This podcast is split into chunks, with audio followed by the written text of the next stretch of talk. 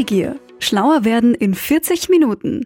Das ist der Podcast für alle Neugierigen. Schön, dass ihr heute mit dabei seid. Ich bin Matthias Pascottini und ich tauche jede Folge mit euch in das Fachgebiet einer Forscherin oder eines Forschers ein und wir versuchen besser zu verstehen, was da passiert und warum das für uns alle wichtig ist. Heute geht es um ein Thema, das fast allen von uns regelmäßig in der einen oder anderen Form begegnet. Wir sehen es auf Social-Media-Plattformen, in den Kommentaren auf Zeitungswebsites oder in WhatsApp-Gruppen und ähnlichem. Es geht um Hass im Netz. Dieses Thema hat unser heutiger Gast im Fokus. Sie forscht an einem eigenen Projekt dazu. Herzlich willkommen, Sonja Radkoll. Vielen Dank für die Einladung. Normalerweise sieht sich unsere Gäste hier, heute werden wir uns aber duzen, denn wir kennen uns schon aus dem Studium und seitdem sind wir per Du. Das nur zu eurer Info, damit sich da keiner wundert. Und damit auch ihr unseren Gast besser kennenlernt, gibt es jetzt unsere Vorstellung im Schnelldurchlauf. Neugier. Schlauer werden in 40 Minuten. Der Wordrap. Ich bin Hochschullektorin und Forscherin. Meine bisherige Berufslaufbahn ich habe hier an der FH Neum Journalismus und PR und Content-Strategie studiert und ähm, war danach sowohl im Journalismus als auch in der PR ähm, beruflich tätig und bin seit zwei Jahren ähm, jetzt wieder hier zurück sozusagen an der FH Neum. Mein Fachgebiet ist? Äh, digitale Kommunikation und so aktuelle digitale Phänomene wie eben Hate Speech, worüber wir heute noch sprechen werden. Das fasziniert mich an meiner Arbeit als Forscherin eigentlich ganz besonders, dass man so wirklich am Puls der Zeit ist mit der digitalen Kommunikation. Also ähm, du hast es eh schon am Anfang erwähnt, Hate Speech ist was, ähm, das hat jeder und jeder schon einmal online gesehen. Ähm, da kann jemand auch oder jeder schon mal was anfangen mit dem Begriff und das ist auch was, was man dann zum Beispiel mit Freundinnen und Freunden am Abend auch mal weiter diskutiert, weil es einfach ein Thema ist, wo eben jeder was damit anfangen kann und das auch jeder irgendwie spannend findet und ähm, eben das einen dann auch in der Freizeit stark begleitet. Lass uns bei deiner aktuellen Arbeit nochmal ins Detail gehen. Äh, du bist Kommunikationswissenschaftlerin und arbeitest gerade im Forschungsprojekt No Hate at Websteria. Was ist das für ein Projekt und was macht ihr konkret?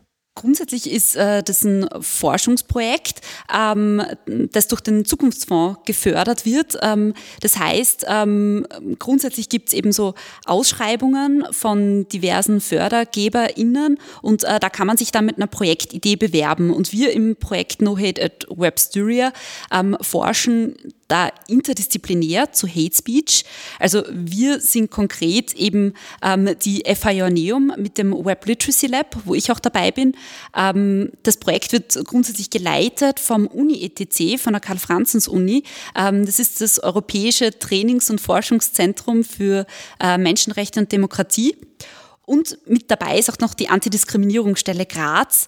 Ähm, und das ist für uns sehr bereichernd, weil die Antidiskriminierungsstelle ähm, in der Praxis tätig ist und ähm, da eine App entwickelt hat, die Ban Hate App, um gleich mal ein bisschen Werbung zu machen. Mit der App kann man super easy Hasspostings melden. Das heißt, wir hatten für die Forschung auch einen sehr großen Pool an Hasspostings, die wir uns dann auch haben anschauen können. Mhm. Und was schaut ihr euch dann? Was macht ihr mit äh, diesen Postings? Ja, grundsätzlich haben wir uns diese Postings auf der einen Seite aus kommunikationswissenschaftlicher Perspektive angeschaut. Also ähm, wir schauen da auf so Dinge wie, ähm, welche Content-Formate sind zum Beispiel in den Hass-Postings drinnen? Ist das immer nur Text oder sind da auch zum Beispiel Bilder vorhanden oder Videos? Ähm, welche, welche Schlagworte kommen in Hass-Postings vor? Was sind so häufig betroffene Gruppen oder Inhalte von Hass-Postings? Also das ist unsere Sicht aus der kommunikationswissenschaftlichen Seite und dann gibt es eben noch ähm, die ProjektpartnerInnen, ähm, die sich das Ganze nochmal aus der rechtlichen Perspektive anschauen und dann eben zum Beispiel ähm, sich anschauen, ist ein Hassposting strafrechtlich verfolgbar? Wie sieht das Ganze mit Menschenrechten aus und so weiter? Wie oder inwiefern kann zum Beispiel die Meinungsäußerungsfreiheit beschränkt werden, weil durch Hasspostings Gruppen oder Personen diskriminiert werden und persönlich angegriffen werden. Also ähm, das ist eben auch das Bereichernde so an der interdisziplinären Forschung, dass man dann eben das aus verschiedenen Perspektiven ähm, sich anschaut. Aber wir haben da jetzt ähm, im Projekt auch nicht nur uns die Hasspostings angeschaut, wir haben auch äh, Interviews geführt, eine Online-Umfrage gemacht und Gruppendiskussionen, um eben das Phänomen da aus verschiedenen Blickwinkeln uns anzuschauen. Und du hast schon äh, sehr gut zusammengefasst, Hate Speech ist ein unglaublich diverses Phänomen. Also es ist auch äh, uns beim, bei der Analyse der Hasspostings aufgefallen, dass eigentlich ähm, wir uns total schwer getan haben, Kategorien zu finden für die Hasspostings, weil eigentlich dann jedes Hassposting nochmal ganz neu und ganz anders und ganz speziell war. Also das, ähm, das ist eben die Schwierigkeit da in der Herangehensweise, weil ähm, nur um mal ein Beispiel zu nennen, es kann auch allein das Wort Strom schon ein Hassposting sein, wenn es im Kontext, also wenn man sich das Ganze im Kontext anschaut und zum Beispiel eben andere Leute da fantasieren, wie man ähm, mit dem Migrationsproblem umgeht und in dem Posting dann sozusagen ausgedrückt wird, dass die oder dass man sich vorstellt, die Person durch Strom zu töten. Also Okay, mhm. da das, das, das zeigt einfach nur Physik. Bisschen, mhm. Genau, genau, genau. Das zeigt einfach so ein bisschen die, die ähm, ja, die Vielfalt irgendwo von, von Hasspostings, also die sehr grausame Vielfalt natürlich. Mhm.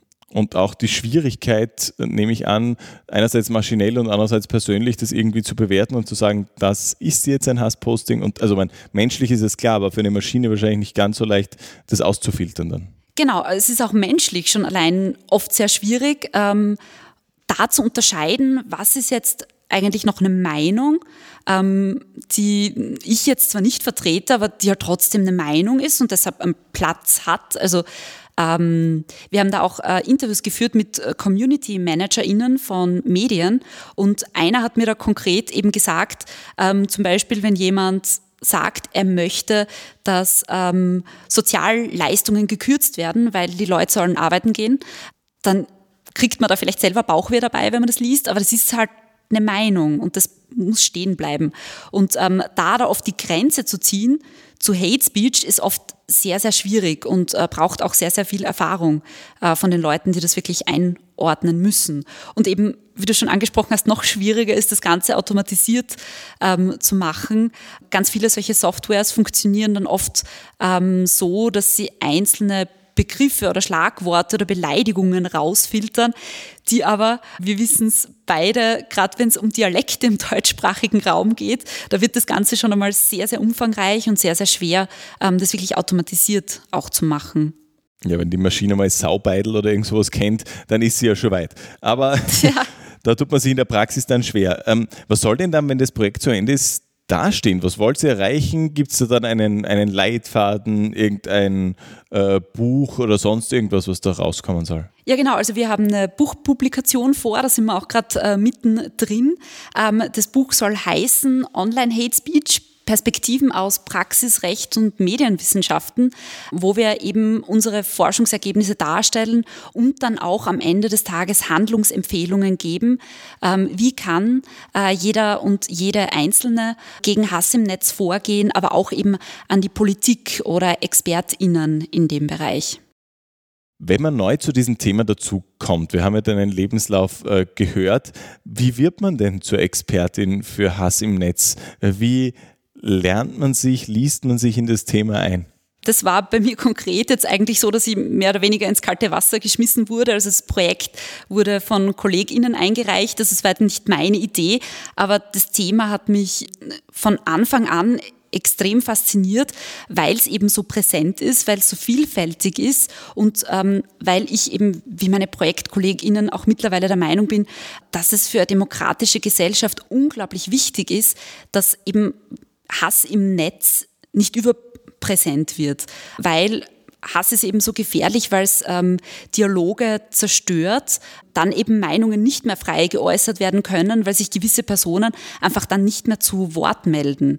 Also ähm, das, das war irgendwie so der, der persönliche Sog und das persönliche Interesse da auch äh, daran, eben sich mit, mit Hass und Netz auseinanderzusetzen. Und es gibt ja auch schon einiges an Literatur dazu und ähm, da schaut man sich dann einfach mal um und äh, kommt mit dem Phänomen in Kontakt und ähm, genau, fängt so quasi querbeet mal an.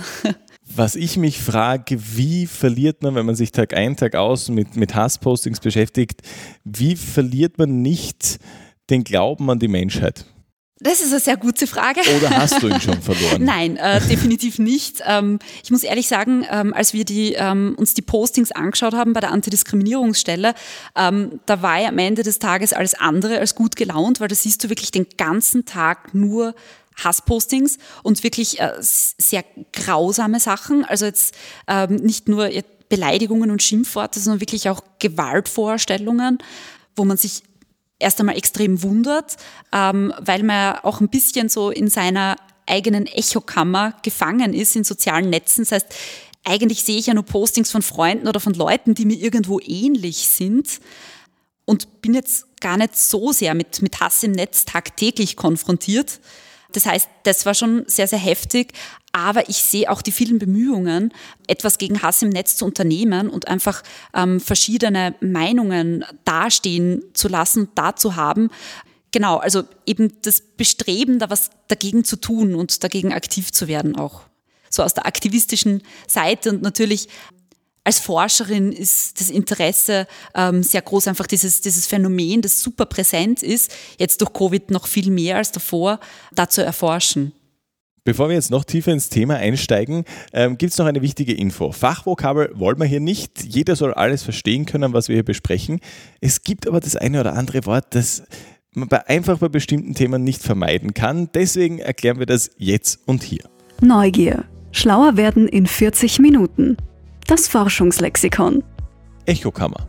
Ja, Echokammern oder auch Filterblasen sind ein Phänomen in sozialen Netzwerken, dass man eigentlich nur mehr Beiträge angezeigt bekommt von Personen, die ähnlich denken wie man selber und deshalb dann nicht mit vielfältigen Meinungen eigentlich ähm, mehr konfrontiert wird. Troll. Ähm, das sind Personen im Netz, ähm, denen es nicht darum geht, ähm, zu diskutieren, sondern eigentlich einen Dialog zu zerstören und Freude daran haben, Hass zu verbreiten. Silencing. Das ist ein Phänomen, dass Personen, die einmal mit Hass im Netz konfrontiert wurden, im Endeffekt sich im Netz nicht mehr äußern oder ganz stark überlegen, wozu sie posten. Und Silencing wird eben auch von organisierten HassposterInnen ähm, als Instrument verwendet, um jemanden mundtot zu machen, dessen Meinung man online nicht haben will. Hate Speech.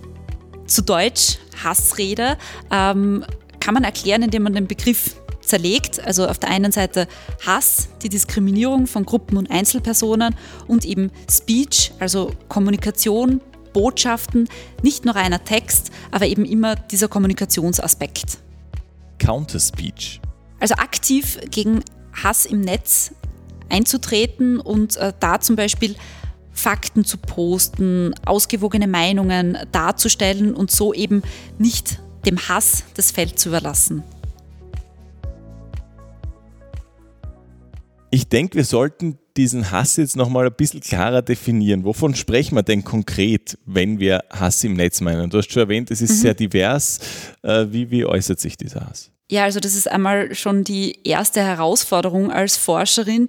Ähm, es gibt keine einheitliche Definition von Hate Speech oder Hass im Netz. Ähm, es wird oft im Deutschen auch mit Hassrede übersetzt, aber der Begriff ist auch sehr schwammig. Aber nichtsdestotrotz ist Hate Speech ein sehr nützlicher Begriff, weil es so ein bisschen als Überbegriff dient und in verschiedenen ähm, Forschungsrichtungen oder auch von NGOs oder in Gesetzestexten vorkommt und eigentlich wissen wir alle so circa, was mit Hate Speech gemeint ist. Also von dem her ist der Begriff sehr nützlich, aber es gibt jetzt nicht die eine Definition von Hass im Netz. Ähm, was man aber, um das Ganze ein bisschen einzugrenzen, definitiv sagen kann, ist auf der einen Seite geht es eben um Botschaften, um Kommunikation, das ist die Speech bei Hate Speech. Wobei man hier aufpassen muss ähm, und das Ganze nicht auf Text oder gesprochene Sprache beschränken darf. Also Hass kann auch in Bildern ausgedrückt werden oder in Videos. Ähm, also eben auf der einen Seite die Botschaften und auf der anderen Seite die Diskriminierung, also der Diskriminierungsaspekt. Das heißt, Hate Speech ähm, zielt immer darauf ab, Gruppen oder Einzelpersonen zu verletzen. Ähm, ich habe immer diesen Gruppen- und ähm, Personenaspekt drinnen. Hate Speech äh, per Definition richtet sich nicht an ein ganzes Land oder an eine Religion, sondern immer zum Beispiel die Personen, die in einem Land wohnen. Also es geht wirklich konkret ähm, darum, Personen zu verletzen. Mhm. Das heißt, das, äh, was man im Internet auch häufig sieht, das Hinhauen auf öffentliche Verkehrsmittel in einer Stadt wäre dann eigentlich nicht Hate Speech. In dem Sinne nicht. Also ähm, vor allem eben, wenn, wenn man in die äh, Gesetzesrichtung geht, geht es ja wirklich um, um die Rechte von Einzelpersonen und eben dies, das Verletzen von Einzelpersonen, weniger von Unternehmen ähm, an sich, wobei eben da auch die Grenzen fließend sind. Also es gibt auch zum Beispiel die Diskussion, ob Hate Speech auch im privaten Raum stattfinden kann. Also wenn ich jetzt nur dir eine äh, private Nachricht schicke ähm, oder ob Hate Speech auch immer öffentlich sein muss und für verschiedene Personen zugänglich ähm, sein. Da gehen die Definitionen jetzt wieder ein bisschen auseinander, aber es ist schon vor allem dieser, dieser Gruppenaspekt und das Schützenswerte an Gruppen und äh, Einzelpersonen, das da gemeint ist. Was sind denn die verbreitetsten Wege, um Hate Speech oder Hass zu streuen im Internet? Ähm, was wir in der Forschung sehr stark gesehen haben, war auf der einen Seite eben Websites von News, also so Foren oder Artikelkommentare, wo eben Hate Speech äh, stark verbreitet wird. Und das zweite ist so ein bisschen Facebook. Also ähm, diese zwei Kanäle sind eben die allerhäufigsten, die wir eben auch, ähm, als wir die Postings uns angeschaut haben, von der Ben Hate App äh, gesehen haben. Ein bisschen auch Twitter und Instagram, aber eben vor allem diese beiden Kanäle. Ich kann es mir im Groben vorstellen, aber andererseits denke ich mir auch, warum nicht die Hasser hassen lassen? Warum sind diese Hassreden gefährlich? Da sprichst du eine sehr spannende Theorie an. Das ist uh, The Marketplace of Ideas, also so quasi der freie Markt von Ideen. Ähm, die Idee, dass sich ähm, wie in der Marktwirtschaft Ideen am freien Markt bewegen und die beste Idee ähm, dann im Ende am Ende des Tages ähm, dasteht und dann den Platz übernimmt. Das ist bei Hate Speech aber nicht so, weil Hass im Netz jeden Dialog zerstört. Weil sobald Hass präsent ist, kommt immer nur Hass auf Hass auf Hass und ganz viele Personen, die vielleicht eine differenzierte Meinung haben oder diskutieren wollen oder Vor- und Nachteile beleuchten wollen, die möchten sich entweder so am Diskurs gar nicht mehr aussetzen, weil sie eben dann das Gefühl haben, sie werden da direkt dann persönlich angegriffen oder ähm, die sehen ihre Meinung da gar nicht mehr drin, weil es eh nur mehr darum geht, quasi Hass zu streuen. Also deshalb ist eben Hass auch keine Meinung, sondern Hass ist einfach Hass, der dann den Dialog im Endeffekt zerstört. Das heißt, damit wird auch diese ähm, stille Mehrheit, von der man immer hört, diese Mitleser, wird das wird dadurch auch irgendwie vergrößert, diese Gruppe. Immer mehr Leute sagen, ja, ohne mich und zum Schluss äh, diskutieren nur mehr extreme Lager. Ganz genau, das ist auch, ähm, wenn man jetzt die aktivistische Perspektive einnimmt, das Hauptargument. Ich schreibe quasi oder ich betreibe nicht Counterspeech, also ich spreche nicht gegen ähm, den Hass, weil ich jetzt mich mit den Hassposterinnen auseinandersetzen will und weil mir das so viel Spaß macht, sondern ich schreibe das für die stillen MitleserInnen, dass die sehen, hey, da ist jetzt nicht nur oder Hass da oder die ganze Gesellschaft denkt nur in solchen Dimensionen, sondern da ist auch ausgewogene Meinung da. Das ist da in dem, in dem Bereich extrem wichtig, um eben auch diese stillen MitleserInnen ähm, zu erreichen. Und ein zweiter Aspekt ist auch, die digitale Welt wird immer wichtiger. Jetzt gerade durch Covid merken wir es alle, es wandert sehr viel in den digitalen Raum und was wäre das für ein Spiegel unserer Demokratie, wenn im digitalen Raum nur noch Hass zu finden wäre? Also wo sollen dann Meinungen ausgetauscht werden? Gerade jetzt, wo wir alle sehr stark im Digitalen verhaftet sind. Ähm, deshalb ist es da eben sehr wichtig, ähm, auch was dagegen zu tun und auch zu zeigen, ja, auch das Internet ist kein rechtsfreier Raum. Wenn du im alltäglichen Leben eine Beleidigung aussprichst oder jemandem drohst, dann hat das auch Konsequenzen. Warum nicht im Internet? Du hast Covid jetzt schon mal angesprochen. Welchen Einfluss hatte diese Pandemie auf das Thema? Einen sehr starken Einfluss, vor allem in Verbindung mit Fake News. Wir kennen das alle, gerade wenn wir jetzt an das Thema Impfen denken. Und die äh, KollegInnen, die ähm, die Ben Hate App betreiben, ähm, haben zum Beispiel auch gemeldet, dass jetzt ähm, im vierten Quartal 2020 im Vergleich zu 2019 die gemeldeten Hasspostings um das Vierfache gestiegen sind. Also man merkt einerseits sehr viel von unserem Leben ist ins Digitale gewandert, natürlich, aber auch eben der Anteil an Hass ist sehr stark gestiegen, auch durch eben die Covid-Pandemie, wo man ja auch merkt, gerade dieses Thema teilt die Gesellschaft schon sehr ähm, extrem. Mhm. Was tun denn diese Plattformen, auf denen diese Inhalte geteilt werden, ähm, damit solche Hasspostings weniger werden? Also was tut Facebook, was tun aber auch äh, klassische Medienhäuser? Ähm, ja, die großen Plattformen haben das sehr lang eigentlich die Hände in den Schoß gelegt und sehr, sehr wenig unternommen. Ähm, in letzter Zeit passiert das immer mehr. Also man sieht jetzt auch, dass Facebook oder Twitter ähm, anfangen, ihre Gemeinschaftsstandards zu überarbeiten. Twitter hat den Präsident der Vereinigten Staaten äh, gesperrt auf seinen Kanälen.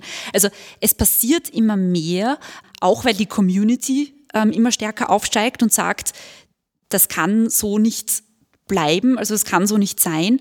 Und andererseits ähm, sind es auch GesetzesgeberInnen, die da ähm, stärker auf die Plattformen pochen. Also in Österreich hat es jetzt erst vor kurzem eine Gesetzesreform zu Hass im Netz gegeben, die ähm, erst im Jänner eigentlich in Kraft getreten ist, die auch die Plattformen zwingt, hier aktiver zu werden und zum Beispiel ähm, Hass im Netz binnen 24 Stunden zu löschen, was jetzt die ähm, großen Plattformen betrifft, also ähm, zum Beispiel eben Facebook, die einen gewissen Marktanteil in Österreich haben. Also es geht immer stärker in die Richtung. Was aber noch fehlt, ist zum Beispiel eine gesamteuropäische Richtlinie gegen Hass im Netz. Ähm, da arbeitet man sehr lange dran, es ist aber noch nicht eben ähm, in Kraft. Und was jetzt ähm, die äh, JournalistInnen betrifft, beziehungsweise die Community ManagerInnen von äh, Medien. Ähm, mit denen haben wir auch Interviews geführt im Projekt und ähm, was die sehr stark machen, ist live eigentlich immer mitzulesen, was extremer Ressourcenaufwand ist. Teilweise haben sie auch eine Softwareunterstützung, die ihnen hilft, Hassposting schnell zu erkennen, aber es ist vor allem eben diese äh, Human Moderation sozusagen, also das ähm, Mitlesen, das Aktive und ähm, die sind dann sehr rigide und sehr strikt, was Hasspostings betrifft, weil sie eben sagen, wenn Hass mal da ist, dann wird es immer nur mehr und dann ist irgendwann ein Dialog verloren. Das heißt, Hasspostings werden direkt gelöscht. Wenn UserInnen das öfter machen, dann werden die auch mal blockiert oder eben ähm, ganz gesperrt von einem Forum. Diese neue Richtlinie, die äh, Facebook zum Beispiel zwingt, äh, schneller ähm, Hass zu entfernen. Wie weit sind wir in der Realität noch davon entfernt? Funktioniert das binnen 24 Stunden? Gibt es da schon Erfahrungen oder steht der Recht noch auf der einen Seite und die Praxis hinkt da noch ein bisschen hinterher? Das weiß man leider in Österreich noch gar nicht, weil dieses Gesetz ist seit 1. Jänner aktiv. Seit, glaube ich, 1. April müssen es die Plattformen auch wirklich umsetzen. Ähm, das heißt, das startet jetzt äh, gerade mal und da können dann erst Erfahrungen ähm, gesammelt werden. Aber wir haben da schon sehr viele Ideen für neue Forschungsprojekte. Wie schaut es mit den Regierungen aus? Wir haben es gehört, in Österreich gibt es dieses neue Gesetz. Gibt es da noch weiter Bemühungen, neue Regeln zu schaffen oder sagt man, okay, jetzt sind wir am Ziel angekommen, jetzt ist alles gut reguliert? Nein, also definitiv nicht. Ähm, Hass im Netz ist gerade ein Phänomen, das sich ähm, oder das extrem wandelbar ist und sich auch an extremen oder an aktuellen Ereignissen ähm, sich festmacht, eben Beispiel Covid-19. Ähm, das heißt, man muss da auch flexibel bleiben und jetzt erstmal prüfen, ähm, inwiefern funktioniert das Gesetz, ähm, das man sich hier überlegt hat, auch in der Praxis. Also da, da wird es definitiv noch Anpassungen geben. Wenn dann also wie jetzt viele Institutionen äh, was tun, um das Problem kleiner zu machen, auch Regierungen reagieren, ist das Problem offenbar dennoch ein sehr komplexes, wenn man dem, wenn es immer noch Hass gibt im Netz. Wenn man jetzt über Hass im Netz nachdenkt, dann hat man bei dem Begriff Hass eigentlich immer was sehr Emotionales im Kopf. Also ähm, jemand, der im Affekt was sagt ähm, und deshalb dann vielleicht auch milder behandelt werden sollte, weil er oder sie dann nicht so drüber nachgedacht hat. Hass im Netz ist aber oft auch ein organisiertes Phänomen. Das heißt, äh, Gruppen schließen sich zusammen und ähm, versuchen dann wirklich einen Dialog zu lenken und zum Beispiel ähm, feministische Bloggerinnen, feministische Gamerinnen ähm, niederzumachen oder ähm, eben Personen, die für Gleichberechtigung stehen, da äh, einzuengen und ähm, sie zu silenzen. Also Silencing ist äh, da auch so ein Begriff, ähm, der, der oft verwendet wird. Das bedeutet eben, ähm, eine Person äh, still zu machen und eben so lange auf die einzuwirken, bis die Person mundtot ist und nichts mehr zu dem Thema sagt. Mhm. Also sehr der organisierte Hass, ähm, der da stark auch reinkommt. Wie organisieren sich diese Gruppen? Ganz unterschiedlich. Also ähm, teilweise eben auch über die Social-Media-Plattformen selbst. Ähm, da fangen Plattformen auch immer stärker an, ähm, solche Gruppen auch zu verbannen von den Plattformen. Aber da gibt es auch verschiedenste Möglichkeiten. Also zum Beispiel äh, der Martin Sellner, also der ähm, von der identitären Bewegung in Österreich. Der wurde ja von YouTube auch verbannt und eben postet jetzt seine ähm, Videos auf einer alternativen Plattform Parler. Ähm, also man findet immer wieder Wege, sich auf anderen Kanälen zu vernetzen, aber wenn die auf kleinere Plattformen sozusagen ausweichen müssen, dann haben die auch nicht mehr so die Möglichkeit, neue Personen zu rekrutieren, weil eben auf den kleineren Plattformen ähm, das schon um einiges schwieriger ist, als wenn sie wirklich direkt auf Facebook aktiv sein können und da eben werben sozusagen. Du hast vorhin den Begriff Echokammern mal angesprochen. Das ist einer, den man immer wieder mal hört in dem ganzen Kontext. Spielt der konkret bei Hate Speech eine Rolle? Ja, extrem. Also um, um auszuholen, eine Echokammer grundsätzlich bedeutet, dass man sich im Online-Raum vor allem mit Personen austauscht, die ähnlich denken wie jemand wie man selbst. Also man kennt es ja von sich, man hat dann irgendwie StudienkollegInnen oder FreundInnen, die ähnlich denken wie man, wie man selber und dann sieht man aber auch nur mehr eine, eine Art von Meinung auf der Plattform und dann glaubt dann vielleicht, dass das die Meinung von der Gesamtgesellschaft ist, was aber oft nicht so ist. Das heißt, wenn ich jetzt zum Beispiel in einer rechtsradikalen Echokammer bin, dann habe ich vielleicht auch das Gefühl, das ist die Meinung von der gesamten Gesellschaft. Ähm, so wie ich zum Beispiel in meiner Echokammer sehr selten Hass im Netz sehe, weil eben das jetzt nicht in, in meiner Echokammer so stark vorhanden ist. Inwieweit ist man eigentlich bei der Umsetzung von all diesen Regeln in einem Zwiespalt? Es gibt ja schon auch viele, die sagen, dass gerade im Internet die freie Meinungsäußerung ein besonders hohes Gut ist, ein Kern der Identität des Internets auch ein bisschen. Ich nehme an, in so einem Kontext werden Regeln dann immer sehr kritisch beäugt, oder? Genau, also das Recht auf Meinungsäußerungsfreiheit im Internet ist extrem wichtig und ähm, will ja ähm, auch nicht äh, durch, durch Regelungen beendet werden. Aber Hass ähm, diskriminiert ja Menschen, also äh, schränkt quasi dann andere Personen in ihren persönlichen Rechten ein. Das heißt, ähm, da hört halt zumindest im europäischen Gedanken das Recht auf Meinungsäußerungsfreiheit auf, wenn ich andere Personen durch meine Aussagen verletze. Im angloamerikanischen Bereich ist das vielleicht schon wieder was ganz was anderes. Also da steht zum Beispiel die Meinungsäußerungsfreiheit auch über allem weiterem. Also das, das ist in Europa ähm, eben schon beschränkt. Und man sieht es eben, wenn solche Postings zugelassen werden und dann eben nur mehr Hass da ist, dann findest du in einer Kommentarspalte auch keine Meinung mehr, dann ist da nur mehr Hass.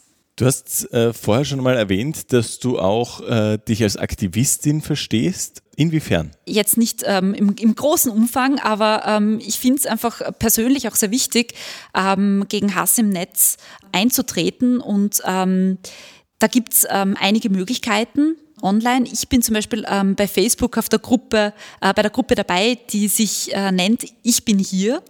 Und da solidarisieren sich UserInnen und ähm, gehen gemeinsam in einen Dialog rein, wo eben Hass auch präsent ist ähm, und posten dann eben Counterspeech, also ähm, ausgewogene Meinung, recherchierte Artikel und so weiter, um eben einen Dialog zu lenken und zu sagen, das ist nicht die einzige Meinung zu dem Thema, sondern es gibt eben differenziertere Meinungen. Also gerade ist es eben sehr viel das Thema Impfen, ähm, wo es da gerade rund geht und wo dann sehr viele Verschwörungserzählungen unterwegs sind und wo man dann eben versucht, quasi ausgewogene Artikel dazu zu posten und eben ähm, da erklärend zu sein. Und ähm, gerade da muss man wieder sehr, sehr aufpassen, dass man nicht mit Hass auf Hass reagiert. Also das, das ist da die Herausforderung. Wie läuft das dann in der Praxis? Informiert da irgendjemand in der Gruppe, also hey, hier gibt es ein Thema, hier gibt es ein Posting, da bräuchte man ein bisschen mehr Vernunft in den Kommentaren. ich schreibe was, bitte liked ihr das, damit das mehr Leute sehen oder wie geht es? Genau, also es postet einfach ähm, ein Mitglied ähm, eine Diskussion, wo er oder sie eben sehr viel äh, Hass sieht und ähm, dann eben solidarisiert man sich gemeinsam und geht gemeinsam in diese Diskussion rein. Das heißt, ich stehe dann auch nicht alleine da und postet dann eben, wie gesagt, diese, diese ähm, ausgewogene Meinung und wenn man gerade selber keine Zeit hat oder keine Lust hat, ähm, auch sich äh, da aktiv zu betätigen, reicht auch schon, ähm, mal ein Posting von jemand anderem zu liken, damit das Ganze dann in der Kommentarspalte auch nach oben wandert. Also so kann man sich auch solidarisieren. Oder wenn man jetzt zum Beispiel auch Sorge hat, dass man dann selbst angegriffen wird. Da hilft es eben auch schon sehr, wenn man andere Postings liked. Muss man da extra was lernen, um aktiv zu werden oder ähm, kann jeder aktivistisch sein in diesem Sinn? Definitiv kann jede und jeder aktivistisch sein ähm, in dem Bereich. Ähm, was ich gemacht habe und was auch sehr augenöffnend war, ähm, war ein AktivistInnen-Training, eben auch ähm, durch diese Gruppe Ich bin hier. Und da durfte ich einmal in die Rolle der Counterspeakerin schlüpfen, also so ähm, Meinung posten und auch einmal testweise in die Rolle von einem Troll und wirklich Hass posten. Und das war für mich so interessant, weil als Counterspeakerin habe ich total den Stress gehabt, Fakten zu recherchieren und mir zu überlegen, wie könnte ich da mit Meinung dagegen arbeiten und ähm, ohne eben die anderen zu beleidigen und so weiter. Und als Troll, da hatte man da überhaupt keine Probleme. Also es ging eigentlich sehr schnell, den, den Hass da rauszuschießen, ähm, so im, im Übungsumfeld. Ähm, also das, das war eigentlich sehr, sehr augenöffnend, wie viel Zeit und Energie es schon braucht, ähm, aktivistisch zu sein, im Gegensatz zu eben, wenn man, wenn man Hass verstreut. Ja, da muss man nicht mal auf die Rechtschreibung schauen, ist schon okay dann. Zum Beispiel, ja. Das heißt ja auch, dass man eigentlich äh, diesen Trollen immer ein bisschen auch einen Schritt hinterher ist, wenn man nicht eine Mehrzahl an Menschen ist, die irgendwie Vernunft in die Welt trägt und auch dort versucht, Vernunft in Diskussionen reinzubringen, weil die anderen immer schneller sind. Ich würde sagen, ja, natürlich. Ähm, man ist als Troll schneller und ähm, da auch vielleicht äh, hat da weniger Einschränkungen.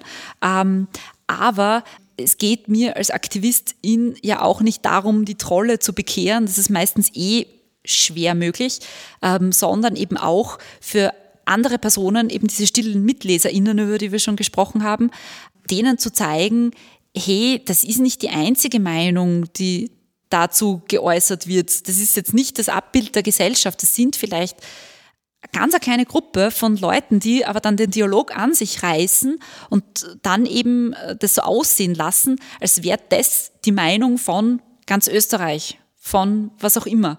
Ähm, und da eben zu zeigen, nein, das ist nicht so, es sind auch andere Dinge da und das vielleicht von den Trollen dann äh, gesamtheitlich mehr da ist ähm, und von der anderen Seite weniger, macht dann in Wahrheit ja auch äh, nicht ganz so viel, ähm, weil du dann eben trotzdem beides da hast und ähm, man eben dann versuchen kann, anderen zuzustimmen, die diese Meinung vertreten und so auch wieder andere Leute wieder zurück in den Dialog holt, die vielleicht sonst gar nichts was dazu gepostet hätten, weil sie ja eigentlich nur Hass sehen und in den Dialog jetzt nicht als einzelne Person einsteigen würden wenn ich sehe, dass irgendjemand in meinem Umfeld äh, mit Hate Speech konfrontiert ist, irgendjemand, dem ich folge oder vielleicht irgendjemand, den ich tatsächlich auch persönlich kenne, was kann ich dann, was soll ich dann tun? Also zuerst einmal kann man das Posting melden. Das kann man direkt bei den Plattformen machen. Die müssen das mittlerweile auch tun. Und eine zweite Möglichkeit ist eben die Ban Hate App, über die wir schon gesprochen haben. Ähm, da kann man anonym Hasspostings melden und die KollegInnen von der Antidiskriminierungsstelle verfolgen diese Postings dann weiter und zeigen sie ähm, auch zum Beispiel an, ähm, wenn die strafrechtlich relevant sind. Also das ist eine Sache, die man tun kann. Die zweite Sache ist natürlich, sich zu solidarisieren und zu sagen, nein, das stimmt so nicht ähm, oder ich stehe auf der Seite von XY. Das kann man jetzt öffentlich machen, das wäre auch natürlich die, die beste Variante, aber ähm, manchmal äh, möchte man das nicht oder man möchte jetzt nicht dann auch noch selber mit Hass ähm, konfrontiert werden. Manchmal reicht es auch schon, wenn man der Person eine persönliche Nachricht schreibt und der Person damit sagt, hey, das ist nicht die Meinung von allen. Ähm, ich stehe auf deiner Seite und wenn du irgendwie was brauchst, ich bin da. Also das ist eben oft auch das Problem, dass Opfer von Hate Speech sich damit sehr alleingelassen fühlen. Und ähm, da kann man eben den Personen sagen, na, du bist nicht allein. Also das, das sind eben sehr, sehr gute Möglichkeiten, da was zu tun, auch gegen Hate Speech. Und was ist, wenn ich selbst betroffen bin? Gibt es da noch ergänzende Dinge, die ich da angehen sollte?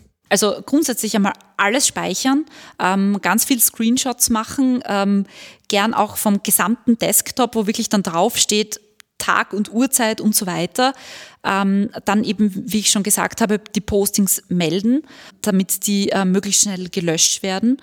Das kann man auf jeden Fall tun, sich dann eben auch Unterstützung zu holen. Da kann man sich zum Beispiel auch an die Antidiskriminierungsstelle wenden und eben dort auch mit den ExpertInnen drüber sprechen und sich gern auch Unterstützung aus dem persönlichen Umfeld holen und mit Leuten über die Erfahrungen äh, mit Hass im Netz sprechen, weil gerade diese Themen sehr oft dazu führen, dass Personen, wenn sie einmal ähm, von Hass äh, betroffen waren, im Endeffekt dann gar nichts mehr online sagen oder äh, eben sich total zurückziehen. Das ist das Silencing, über das wir schon gesprochen haben. Und deshalb eben auch sehr wichtig, ähm, sich da Unterstützung zu holen und eben drüber zu sprechen und eben ähm, nicht alleine zu bleiben mit dem Hass. Ich denke, wir haben das Thema jetzt von einigen Seiten beleuchtet. Jetzt fassen wir aber nochmal zusammen, wozu Forschung auf diesem Gebiet wichtig ist. Neugier. Schlauer werden in 40 Minuten. Und wozu das alles? Grundsätzlich ist Forschung auf diesem Gebiet extrem wichtig, um das Phänomen besser zu verstehen, um eben aufzuzeigen, wie stark Hass im Netz präsent ist und eben um auch zu zeigen, Hass ist keine Meinung, sondern Hass zerstört Dialoge. Hass ist auch eine Gefahr für die ähm, demokratische Gesellschaft, weil wenn man im Internet nur mit Hass konfrontiert ist, dann hat man gleich einmal das Gefühl, das ist quasi die Meinung von jedem und jeder. Und ähm, da eben etwas dagegen zu tun und dann eben auch Dialoge zu ermöglichen, verschiedene Meinungen zu ermöglichen, das ist eben so das, warum, warum wir die Forschung betreiben und warum wir zum Beispiel auch äh, dann Handlungsempfehlungen an PolitikerInnen abgeben, ähm, damit da eben gesamtgesellschaftlich etwas gegen Hass im Netz unternommen werden kann. Wir haben jetzt Hate Speech in rund 40 Minuten genau beleuchtet. Abschließend wünsche ich dir, Sonja, dass du dir bald ein neues Forschungsthema suchen musst, weil es deins einfach nicht mehr gibt, äh, weil Hass im Netz einfach so gut wie weg ist. Mal schauen, ob das hinhaut. Äh, vielen Dank auf alle Fälle für die spannenden Infos, Sonja Radkoll. Vielen Dank für das Gespräch. Und euch vielen Dank fürs Zuhören. Ich freue mich, wenn ihr zur nächsten Folge wieder mit dabei seid. Bis dahin, werdet schlauer und bleibt neugierig. Ciao.